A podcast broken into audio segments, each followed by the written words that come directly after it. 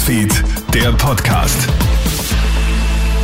Einen schönen Vormittag heute am Donnerstag. Du hörst unseren Kronehit Nachrichten Podcast.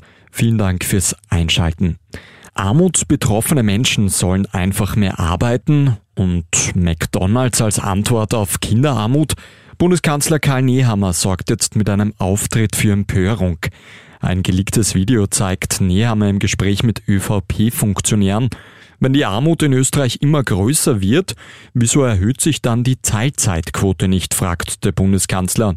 Also sinngemäß, wer Geldprobleme hat, soll mehr arbeiten.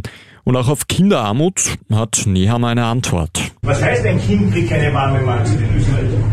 Wisst ihr, was die billigste warme Mahlzeit in Österreich ist? Sie ist nicht gesund, aber sie ist billig. Ein Hamburger bei McDonalds. Im Anschluss rechnet Nehammer noch vor, wie viel ein Hamburger mit Pommes kostet.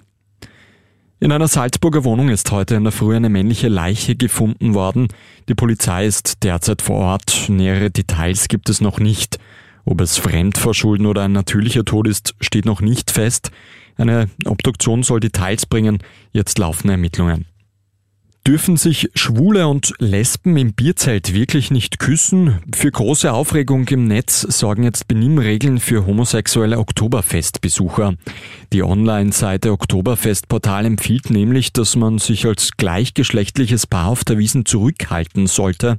Nicht alle Oktoberfestbesucher seien nämlich über händchenhaltende und sich küssende Männer erfreut. Das Bierzelt sei nicht der richtige Ort, um Menschen die Begriffe Toleranz und Gleichberechtigung zu erklären. Die Tipps stammen laut des Portals von einem schwulen Journalisten. Heimische LGBTIQ-Vertreterinnen und Vertreter schütteln aber den Kopf.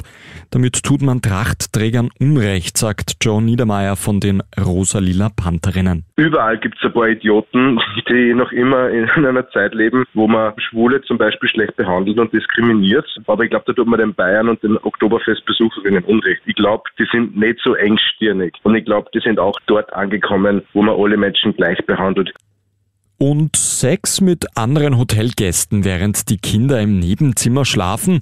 Das verspricht jetzt ein Swinger-Hotel im Kärntner Mölltal. Sogar Babyphone gibt es, damit der Akt schnell unterbrochen werden kann, falls das eigene Kind schreit. Die Bezirkshauptmannschaft im Mölltal hat jetzt das Okay gegeben, sehr zum Missfallen so mancher Anrainer. Meine Sorge ist, mein achtjähriger Sohn hat da das Kinderzimmer noch hinten genau gerichtet, dass er da einfach zu viel sieht oder mitkriegt. Woher soll ich wissen, dass die Hotelgäste nicht nackt im Garten rumlaufen? Ich habe gesagt, ich muss mir ein neues Ferngerät kaufen, ein Nachtsichtgerät, dann kann ich aufschauen. Das ist jetzt ein Schmäh. Gell? Der Hotelchef Jens Lindner kann die Aufregung aber nicht ganz verstehen. Zu ATV aktuell sagt er, es werden hier keine sexuellen Dienstleistungen angeboten.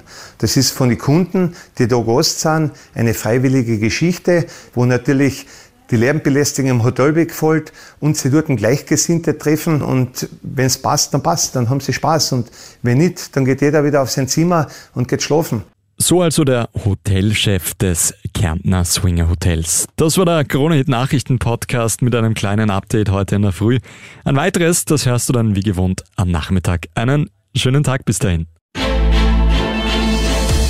Krone Hits, Newsfeed, der Podcast.